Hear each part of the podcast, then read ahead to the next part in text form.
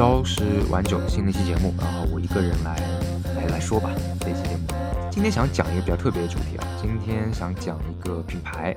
啊，虽然说这个品牌我从来没有拥有过任何一件产品啊，但是我觉得这是一个所有人都了解的品牌，它就是爱马仕 a m i s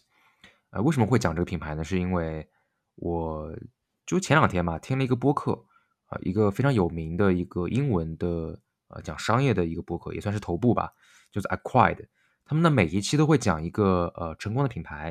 比如之前讲过呃呃英伟达 NVIDIA，讲过 Costco，讲过这个最近特别火的一个诺和诺德，就 Nova Nordisk，就做减肥药的那个，还讲过一些别的品牌吧。他们每一期干货非常多，基本上都是要三个小时到四个小时。像这一期爱马仕，他们就讲了四个小时，整个把爱马仕前世今生从他们怎么样。呃，第一代、第二代一直到现在第六代，整个的历史都讲了一个清楚，信息量特别特别大。呃，当然我也没办法完全的了了解，很多时候是囫囵听早听听。但是我觉得里面有些点，有些有些知识是我觉得特别有意思的。呃，所以我也我也建议，如果说大家呃英语够好的话，可以直接去听原版的节目。但如果说你的英语没有那么好，也不用担心。呃，我我也在这个。哔哩哔哩上发现了有人已经做了这个全程的翻译，是有中文字幕的。那么我们也会把这个原版和呃有中文字幕的这个翻译版的链接会放在我们的节目的简介和我们的时间轴里边啊。大家如果有兴趣的话，建议大家去看一看、听一听。爱马仕呢，我觉得我听这个整个这个节目啊，我觉得有有一些点是我觉得特别是让我比较惊讶啊。然后呢，我觉得也比较有有意思的。还有一个就是很多时候这种商业的播客啊。尤其是中国中文播客圈里面很多这种商业的播客，其实，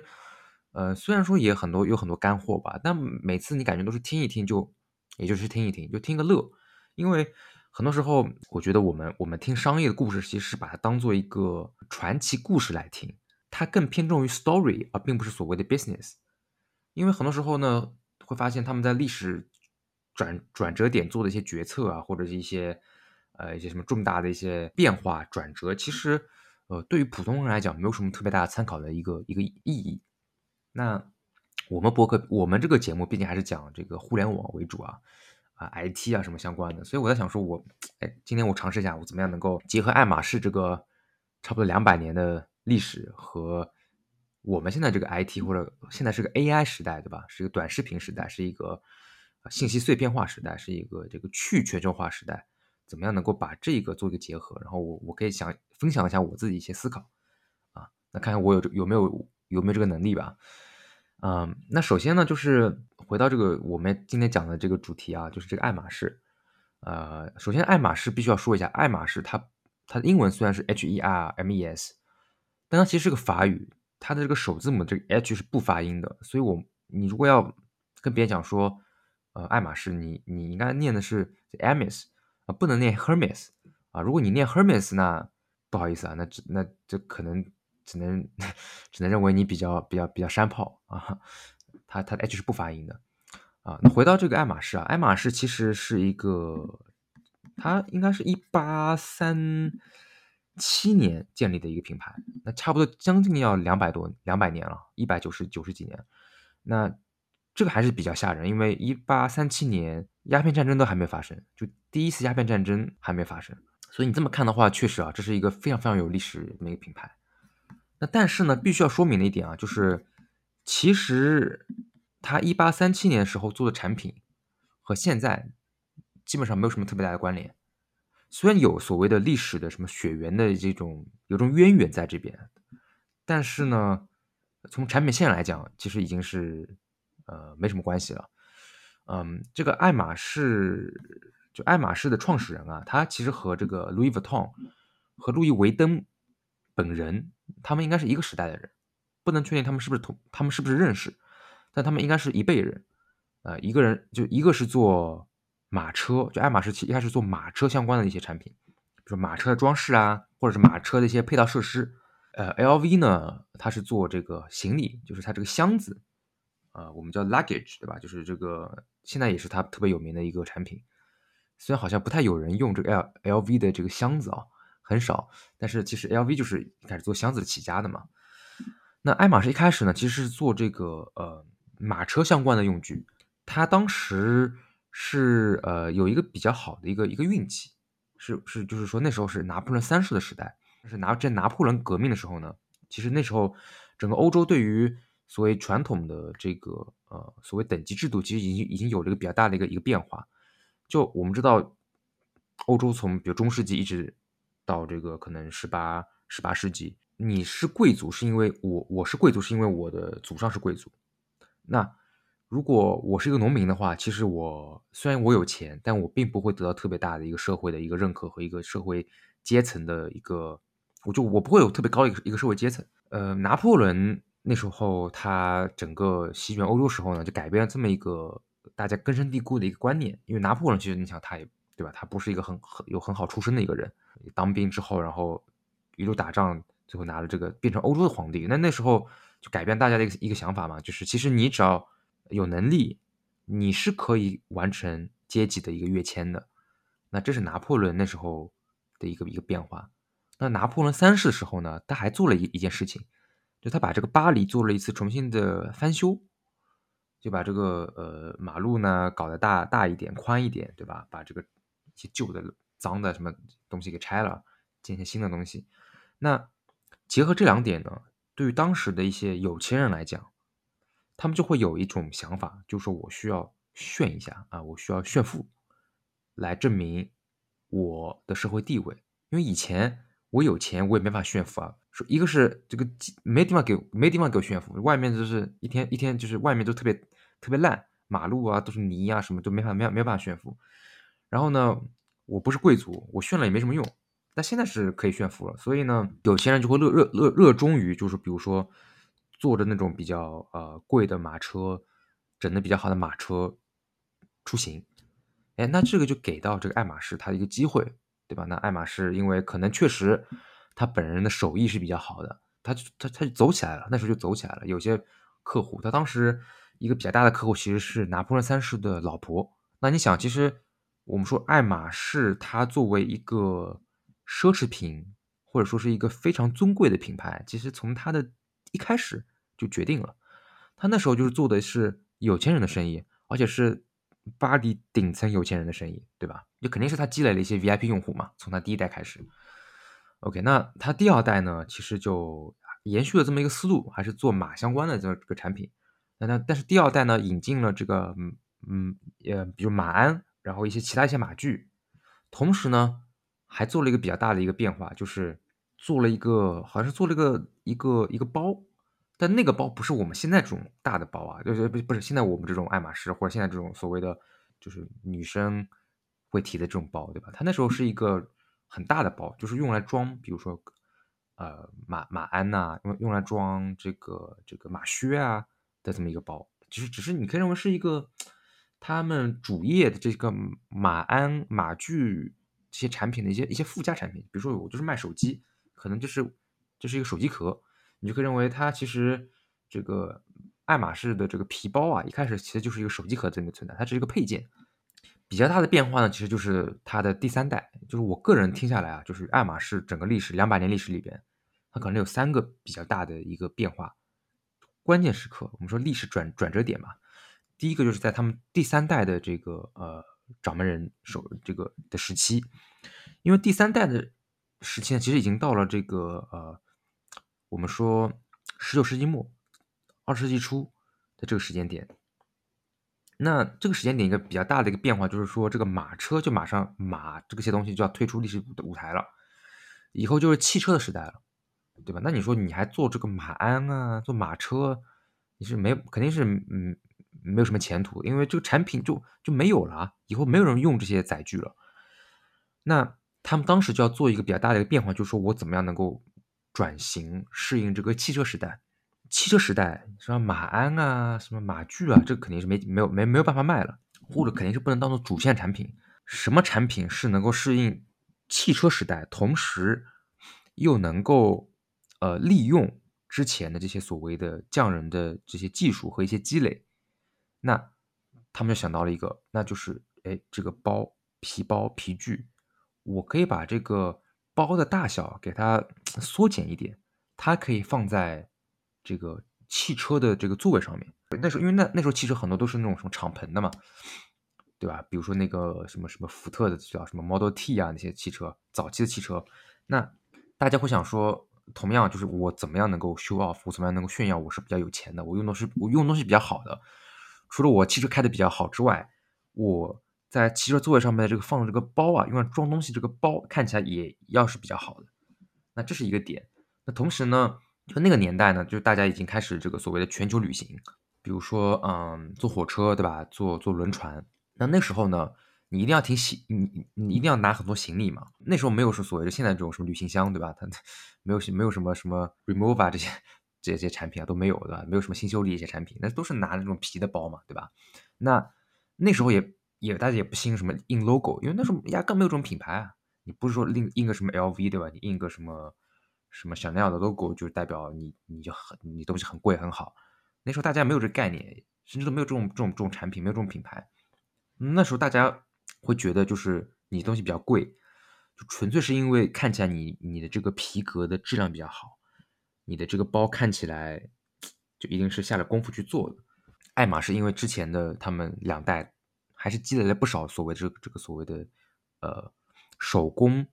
制包、手工制皮具的这个经验和能力，也有一些一定的这个我们说 VIP 客户的一些资源，肯定是有有这方面因素嘛，所以导致他们就是在转型去做这个更小一点、更便于携带的皮具的时候呢。我觉得他们还是也做起来了，也延续了他们之前的这么一个优势吧，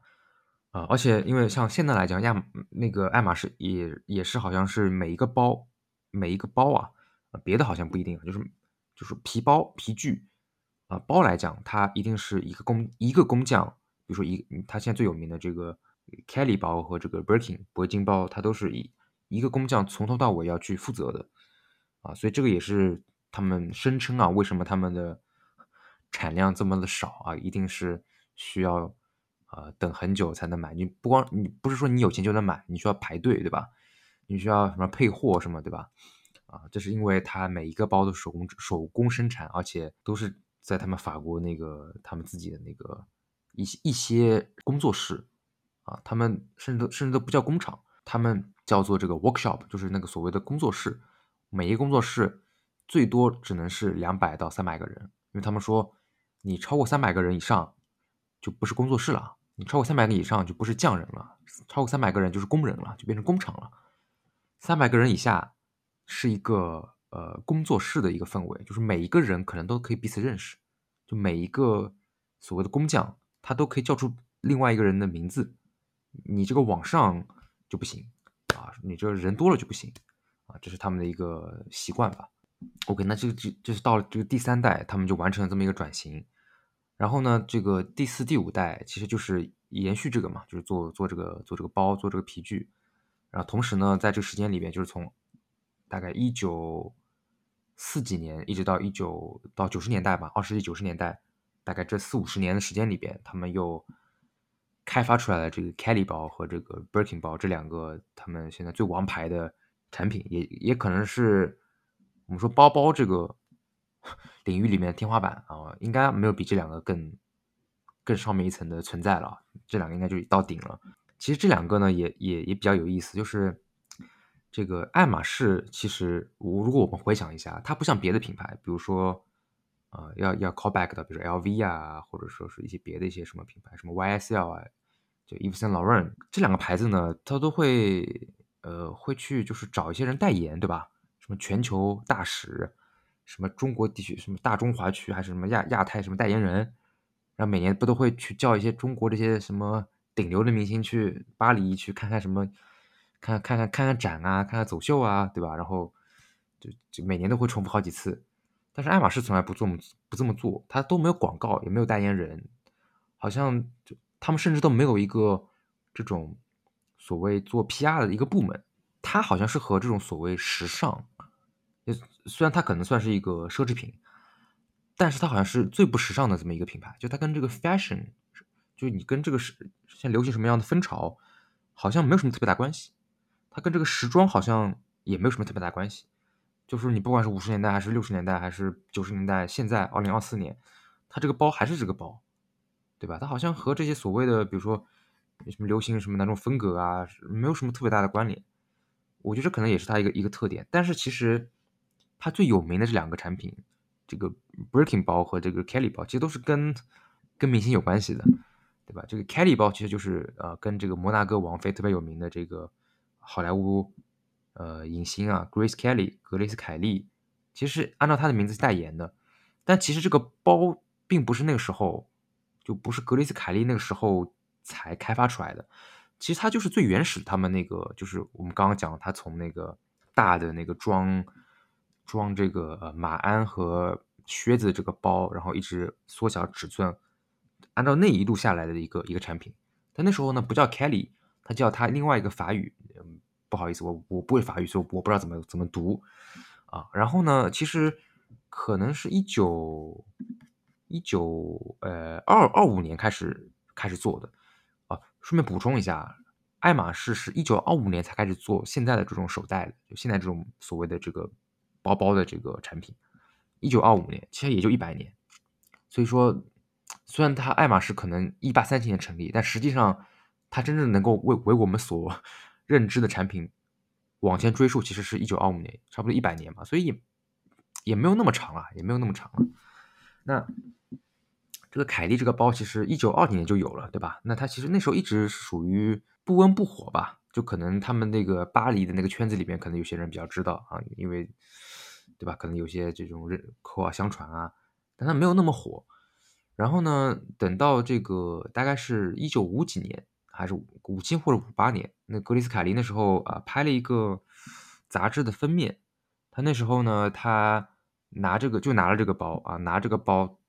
他是拿这个包来挡了挡了一下他的肚子，遮了一下他的他的肚子，因为他那时候好像是呃怀孕了，那他拿他这个包来遮了一下他可能有点这个隆起的腹部，哎，那那时候呢，这个就这个就被这个那时那时候的爱马仕给利用利用了，他们觉得这是一个很好的一个一个点，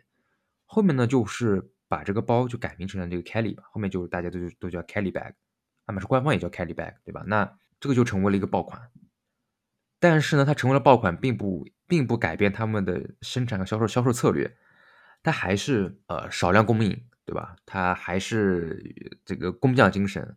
手工制作。但是呢，这个包的售价是非常非常贵的，那时候售价可能是呃九百美金，在一二十世纪的就一九五五零年代是九百美金，不管拿现在来换算的话，可能是属于算现在的可能一万到一万两千美金。的这么这个价格，那好像就是和现在他们这个 Kelly 包售价差不多，可能还要再便宜一点点，可能我不是很清楚啊，因为这个包可能有点太贵啊，十几二十万，我是 完全没有什么概念了。那反正 anyway，在那个时候也是一个很贵很很很贵的包啊。这个是呃 Kelly bag 凯利包，然后呢，一九八四年他们推出了这个叫做 Birkin 包，Birkin 呢其实是啊这个一个英国。演员，英国女演员，也不怎么说呢，英国女艺人吧，她是在法国活动的，叫做 Jane Birkin，叫简伯金。说是一九八四年有一年有一天，这个坐飞机，这个 Jane Birkin 就和那个那时候亚马，呃，就和和那时候呃爱马仕的，应该是第五代的掌门人，啊，第五代的老板 CEO，他们在一一班航班上面，他们就聊起来了。然后呢，那时候那个呃 Jane Jane Birkin 他是刚刚好像生了小孩。他呢，那时候拿一个这个柳条编的一个竹篮子，好像是就是很大，里面会放一些这个小孩用的什么奶瓶啊、尿布啊，这反正这些东西，还包括他自己的一些一些东西。他们就聊起来，然后就说，嗯，这个爱马仕没有这么大容量的一个包啊，好像就是如果有的话就更好。然后，然后他这个爱马仕的老板，他当即就好像是在那个飞机的呕吐袋上面。就画了一个草图，说那我们可以做一个嘛？那 OK，那就是就促成了这个 Working 包的这么一个一个诞生。那这个包和 Kelly 包一样，都是他们最拳头的产品，是最重要的产品嘛？一左一右吧，左右护法吧，算是。这大概就是到了大概九十年代的时候，这爱爱爱马仕就基本上已经完成了它这个产品的，对吧？就最有名产品的全部都开发完，开发好了，所以可能就是。它这么多年，它没有特别大的这个产品的革革新吧，不会说有出来出来一个新的一个产品，对吧？好像好像不太有，基本上就是原来是什么样，现在也是什么样子。那么逐渐就到了这个现代，对吧？就从第五代到可能第六代，也就到现在。那其实，在这一个时间跨度里面，这个其实还是有比较大的一个一一个变化的。这个变化就是它的这个市值啊，差不多一百，呃，差不多从一百亿美金到现在的两千多亿美金，就说他们的这个市值大概翻了二十倍。那这二十倍其实就是在差不多二十一世纪的前十年到现在，也就差不多十几二十年时间里边，他们有这么大的一个变化。那这一个可能就是我刚讲的这个第三个重历史重要事件，就是说他们怎么样能够呃在这个维维持他们逼格的同时啊，又能够有这么大的一个业绩，或者说他们整个市值的这么一大的变化。因为呃这里面我们讲的有一点啊，就是。他们大概在二零一零年左右的时候，其实是受到了这个呃，现在 LVMH 老板就是现在世界首富吧，叫 Bernard Bernard 啊 Arnault 吧，就是这个人啊，伯纳德这个人他的一个收购的请求，就他当时想要收这个爱马仕。首先，我们我们我们科普一下这个这个伯纳德，就现在我们现在这个世界首富啊，呃，就是他是 LV。M H 这个集团的老板，那其实他，我我们老说啊，我们很多人就是说是这个，包括很多营销号都讲说是 L V 什么家族，L V 什么家族。其实呢，他和 L V 就 Louis Vuitton 本身这个家族是没什么关系的，呃，应该是没有任何关系。他其实是一个怎么来怎么说呢？他是一个投资家，他最早应该是这种属于家，他他算是个富二代吧。他家应该是做这种做一些什么建筑施工承包这种东西的，所以你可以认为他可能算是类似于法国的王思聪，maybe 类似这样的一个人。但是呢，他可能就是自己啊，他对这个时尚行业就特别有兴趣。Bernard Arnault，我们中文翻译叫贝尔纳·阿尔诺这个人，反正他就是对于这个时时时时尚行业特别有兴趣。他呢是通过一些资本操作。他收购了这个 LVMH 这一个集团，就 LV LV LV 和 MH 是两家公司啊，LV 就是 Louis Vuitton，就是就是做这个现在 LV 这些东西，MH 是那个 Monet Hennessy，就是那个轩尼诗，这个就是卖酒的嘛。他们这两家公司呢，可能好像是在，反正是八几年还是是什么时，还是九十年代，反正他们就合并了。当时好像也是因为就是怕别人什么恶意收购，所以他们就先自己先合并了。但是呢，这两家这两家公司的老板互相不怎么对付，好像是有些矛盾的啊。当然，当然那时候的 LV 就已经已经和 LV 家族没什么关系了，是另外的人，就是另外的投资人去去去做这个实际控制控制的。那反正呢，这个 Bernard 就是现在 LVMH 集团的老老板，这个贝尔纳阿尔诺，他确实有点这个。就是他是算是投资或者金融，确实搞得不错。然后通过了一些比较复杂的操作，他最后把这两个，他他把 LVMH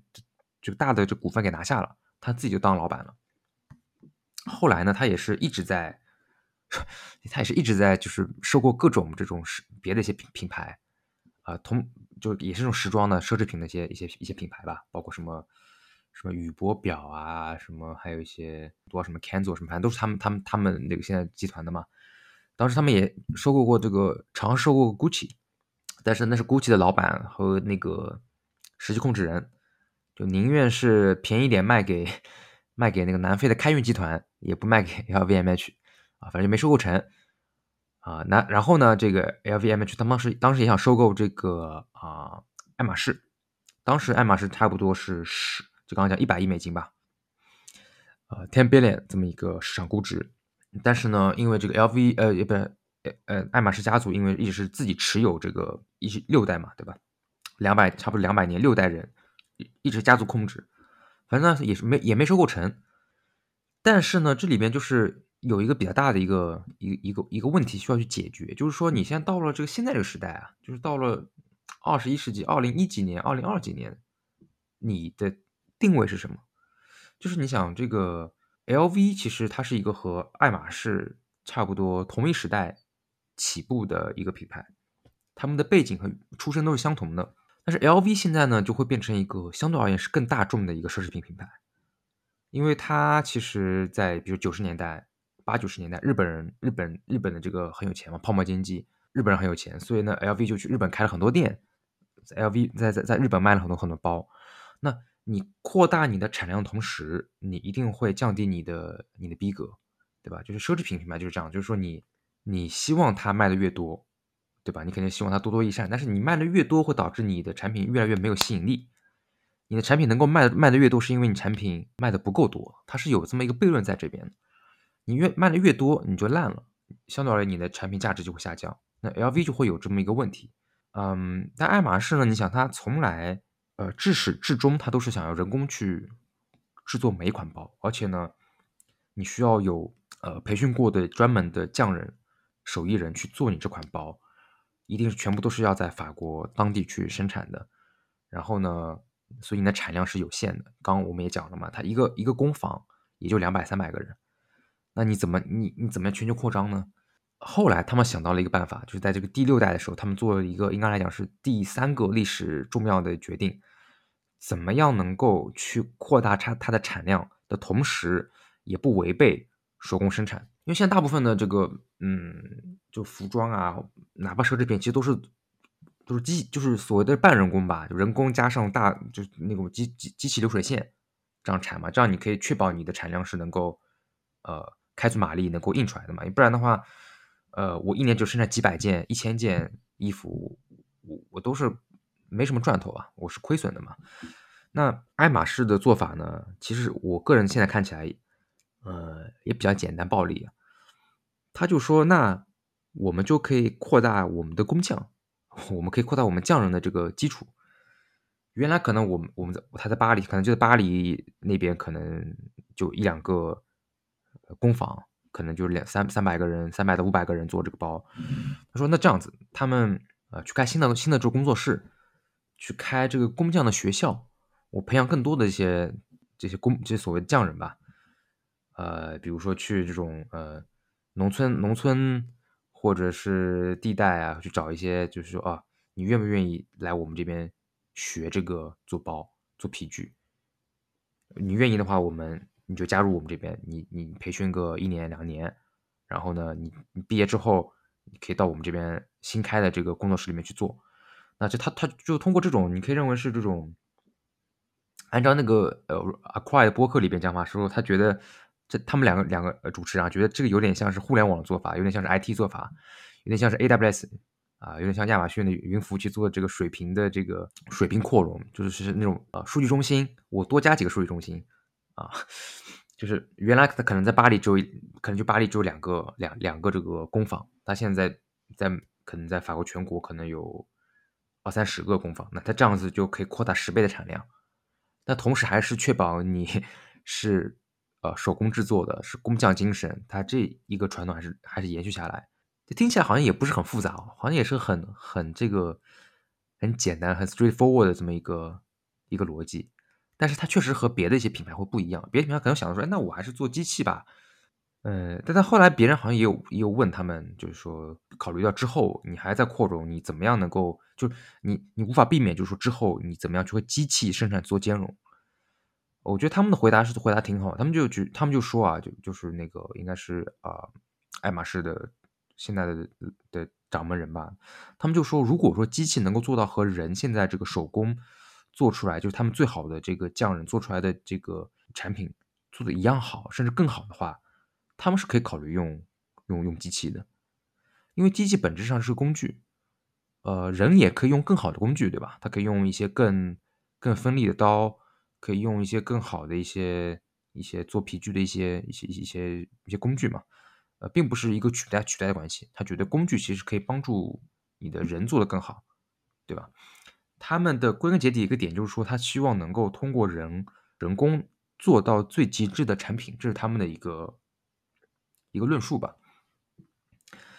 那 OK，那这个其实就是呃，我简单我非常我讲非常简单啊，半个小时就是这个这个啊。爱马仕从建立一开始做马车，到现在做到两千亿美金的市值，全球最 top 的奢侈品品牌的公司的这么一个历程。那呃，就对我们来讲啊，就在我们现在来讲，尤其是我是我们是一个呃讲 IT 讲互联网的一个一个博客，有什么有什么就是能够思考点呢？我觉得有有几以下几个吧。第一个就是说，我觉得他他们这个你看啊，这个爱马仕从一开始做马车，然后做到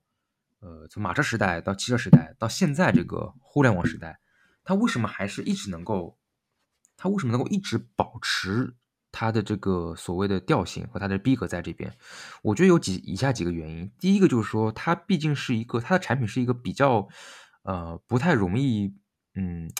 就是被取代的这么一个一个东西。它就是一个我刚刚也讲，它是一个不太受这个时代风潮所呃所所所影响的这么一个产品，就是这个皮包啊，就是这个包，尤其是它尤其是它在这个呃就是从马车到汽车的时候，它做对了这一步。其实他就后面其实就都还都还还还还好了，只他没有继续做马鞍，对吧？他我说我们不做马鞍了，我们做我们我们做这个包，然后做包之后，其实这个包在一九二零年和二零二零年其实都还是一样重要的这么一件单品，所以我觉得这个是一个比较嗯比较关键一个点。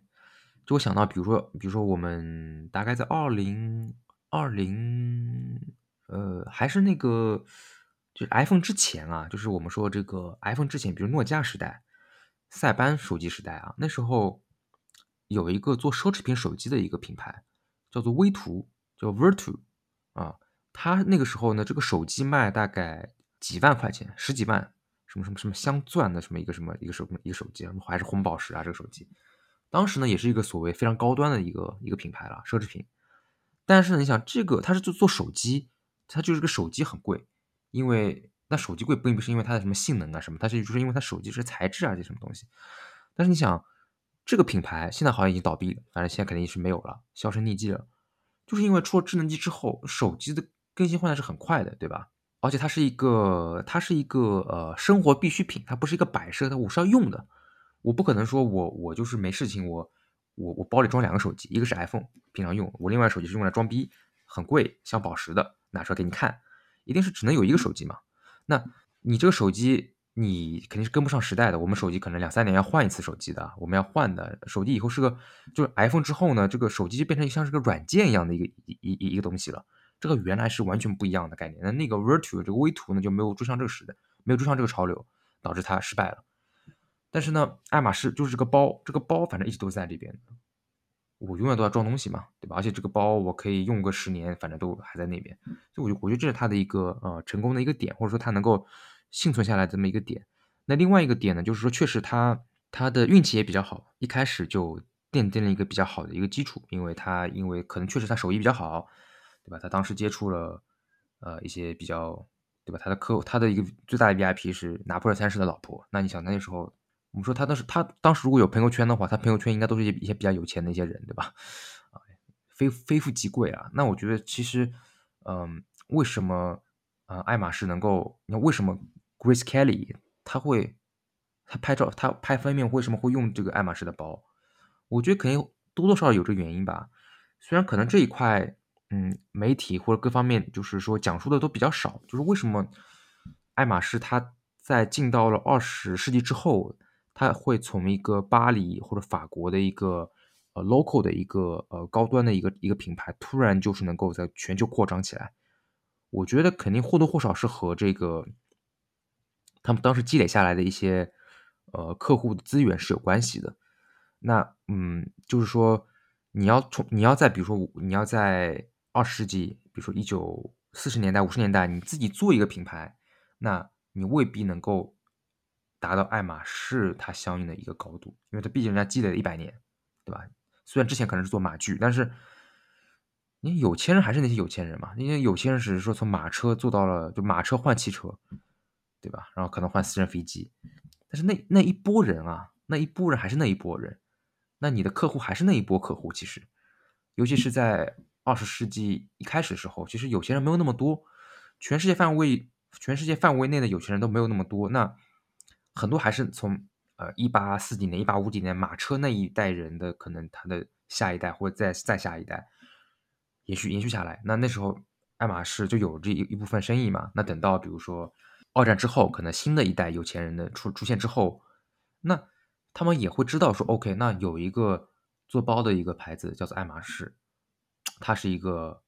呃最最好的、最顶的一个产品，最最顶的包，最好的包。那我买它能够彰彰彰显我的一个权利吧，彰显我的一个财富吧。那我那我也会去买这个包。那其实就是一个所谓的类似于我们社交网络里边的一个网格效应，对吧？或者说网络效应，Facebook 啊、推微博啊，就是你越往后，它就是做会会做的越大，扩散的越大，就是因为你前前面已经有这些基础了。那对于这个爱马仕也是一样嘛，先入为主嘛，你后面出来有钱人也会去买，对吧？比如现在这些。我们说，比如做什么什么炒炒一些区块链的币啊，出来这些人，对吧？或者之前互联网创业这些人，他有钱有钱，他也不会买别的产品啊，他也会买，也会去买 Birkin，会去买 Kelly 这些这些这些爱马仕的包，就一个道理嘛。那你归根到底是因为他在一开始就已经因为一些原因，他有这么一个基础，我觉得这也是很重要的一个点。但可能这个很多媒体或者很多内容讲内容的一些一些一些去播客也好，或者别的一些什么。他们可能就不怎么不怎么着重这一块，我觉得这两就这一点和之前讲的那个它产品特性啊，我觉得是特别呃特别有关系的，嗯，然后还有一个点就是说，我觉得它能够保持它的这个怎么说呢？它能够一直保持它这个调性，我觉得这个也是一个特别特别重要的，因为其实，在大概一九七十年代末期的时候啊，他们其实好像是有陷入过一些呃。就是说运营的一些低谷，就那时候可能，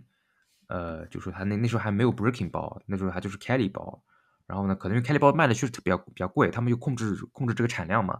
所以那时候好像是整个的那个销售是有一些有些问题的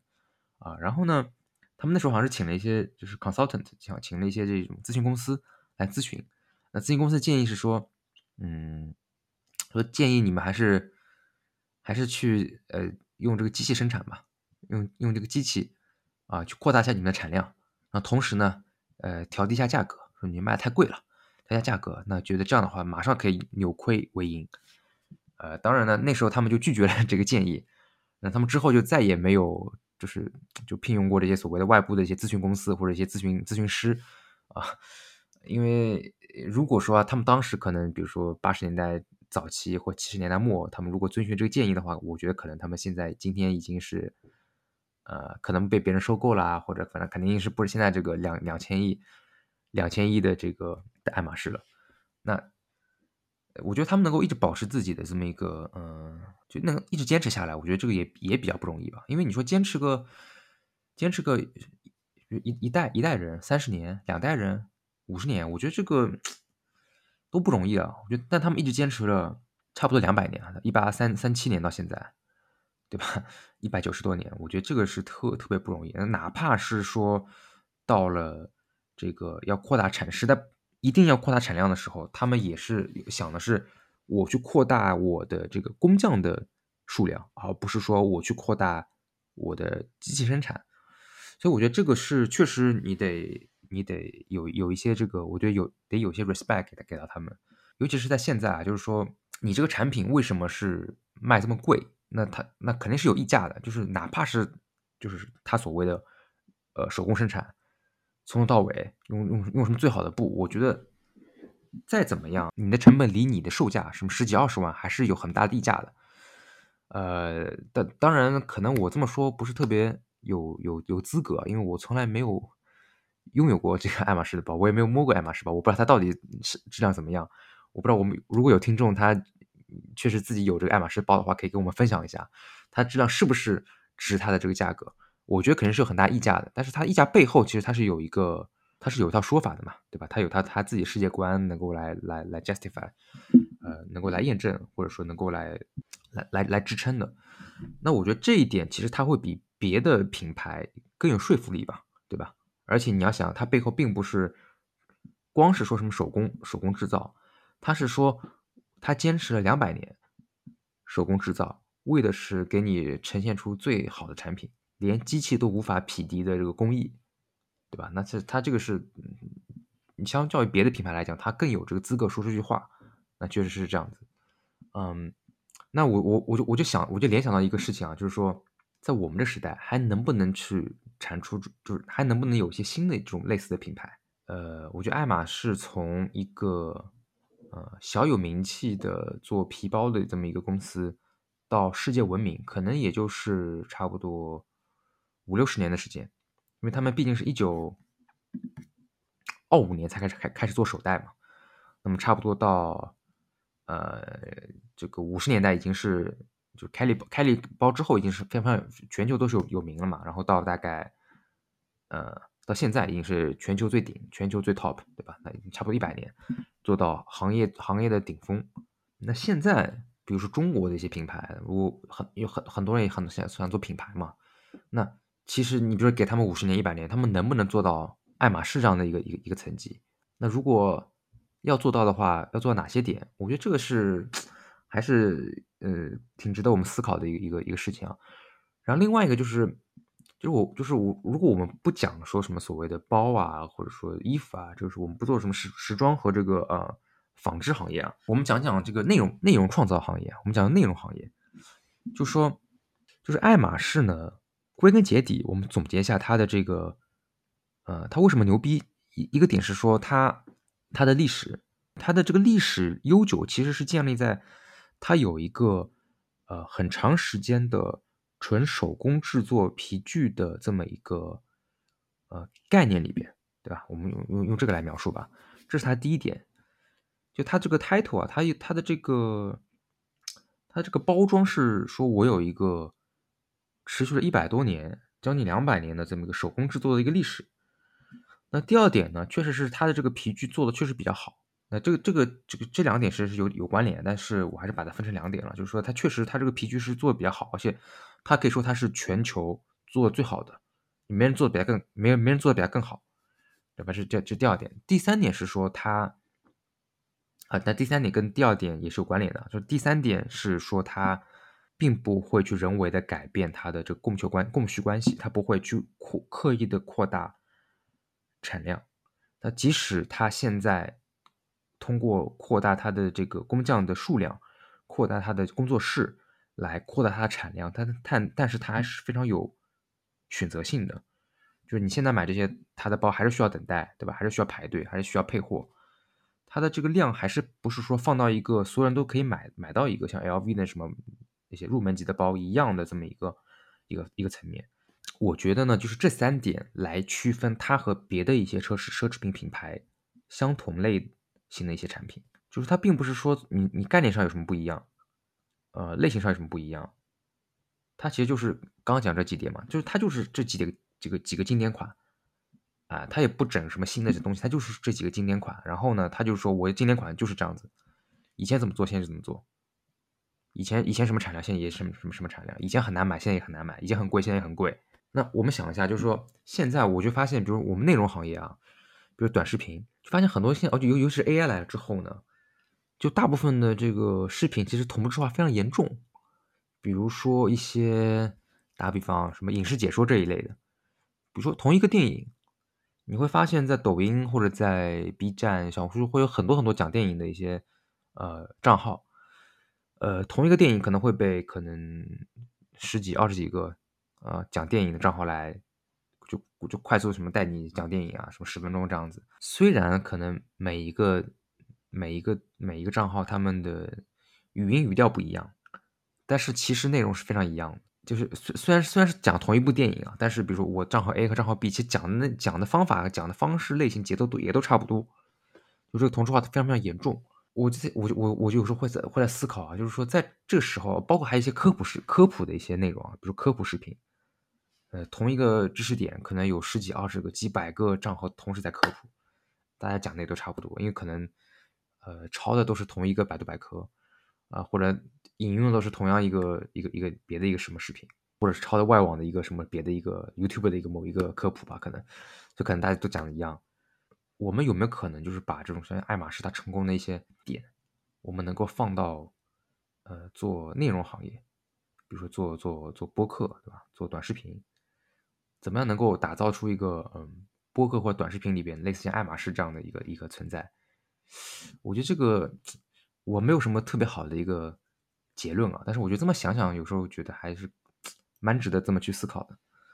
那其我觉得其实有一个点就是说，对你的内容，首先你内容一定还是要还是要做得好，对吧？你内容一定要做得好啊！你可以利用 AI，但利用 AI 是让你做得更好，而不是完全就是让 AI 帮你做所有的内容。呃，其次呢，就是你一定要控制你的，也不能说控制你的产量吧，就是说你得比较珍惜你的羽毛。我个人是这么觉得。就是说，你不能什么乱七八糟、乱七八糟东西都做啊，嗯，对吧？就就就是爱马仕控制它产量嘛，然后它对它的产品也比较的，它产品也比较的，就是说它产品线也不，呃，产品线是也不能说也不能说少了，但是它的产品没有那么多，呃，就不像，呃，我打个我打个不恰当的比比呃比喻啊，它不像肯德基，它一直乱七八糟会出一些新的新品。然后呢，这些新品可能又不成功，过一段时间又砍掉，啊，就是，嗯，爱马仕不太会做这种事情，它不是肯德基，所以它的产品就很固定，啊，虽然会有不同产品线，但它产品都相对比较固定，尤其对它最关键的那几个，呃，最重要的王牌产品、拳头产品，它一直就是这这几个经典款，它的一个特色吧，呃呃，当然确实可能就是说，嗯，它毕竟是一个十几十几万、二十几万的一个包的这么一个东西，和免费看的短视频和播客。可能还是有一些差距啊，有些有些有一些差别，嗯，但是我觉得这个也是一个嗯值得想的一个事情吧。我个人觉得它是有一个，它其实爱马仕有一点像是一个软件公司，就我不知道如果大家听到这边有没有相同的一个想法，就是你想，它有点像，嗯，它有点像什么呢？它有点像这个，就是所有人都需要一个。比如说需要一个 Windows 系统，对吧？需要一些需要一套 Office 的一些一些呃软件工具，但是呢，它并不需要特别多的研发。就是它这个包啊，这么多年，它就是找这些工匠，然后来熟悉一下。可能新的工匠过来带你入门学个一年一年半，你就可以去做这个事情了。嗯，但是呢，就这一套做法，从五十年代到现在是不变的。它并不是说我一直都会有些新的内容进来，我需要啊，比不不不是说，比如说是我们我们说这个 Tony 老师啊，做发型的，可能九十年代什么做大波浪，现在做什么什么空气刘海，它不是需要你一直学这种新的技能，开发新的新的元素，新的一些产品，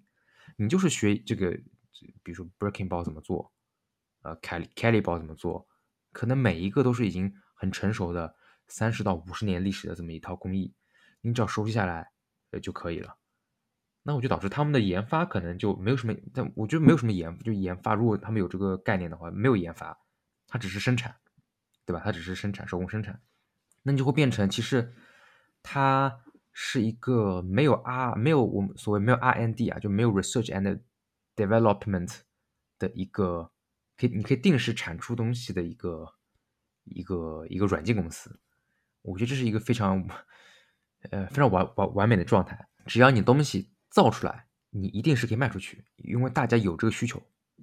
哎，大家一定需要你这么一个产品，需要你这个软件。然后呢，你只要你只要能够生产出来，就可以造出去。同时呢，生产开发这个软件，不需要太多精，不需要太多新的新的新的知识，不需要什么新东西，就它就就是这一套代码，就是这一套代码，这一套代码就是已经是大家已经在这个代码库里边已经写了放了三十年。你只要进去掌握这一套代码，你再自己写一个差不多一样的东西，你就可以拿出来卖钱了。呃，大概是就就是这么一回事吧。啊，所以我觉得这是一个很完美状态。那当然呢，确实，嗯，也不好说。再过就到未来啊，比如 AI 之后的这个时代，这个这个就大家对这个爱马仕或这个包会有什么样的一个态度上的转变？但我个人呢，可能会倾向于他们的这个定位，他们的这个市场的占有率，他们整个的这个调性，这个品牌的文化，这个品牌的整体的这个这个氛围感觉会一直持续下去啊，所以确实是不得不说是一个比较伟大的一个一个公司，虽然我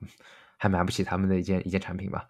啊，但是确实是嗯。有一些可以值得学习的一些地地方，我觉得，尤其是就是做别的行业啊，就是我们说我我们说做，不管是你跟自己创业啊，或者做自己的品牌，嗯，我觉得嗯是蛮值得借借鉴他们的一些一些东西的。那 OK，那这是今天的节目啊，闲扯了一下这个从爱马仕，然后到可能结合一些别的一些乱七八糟的一些呃 idea 吧，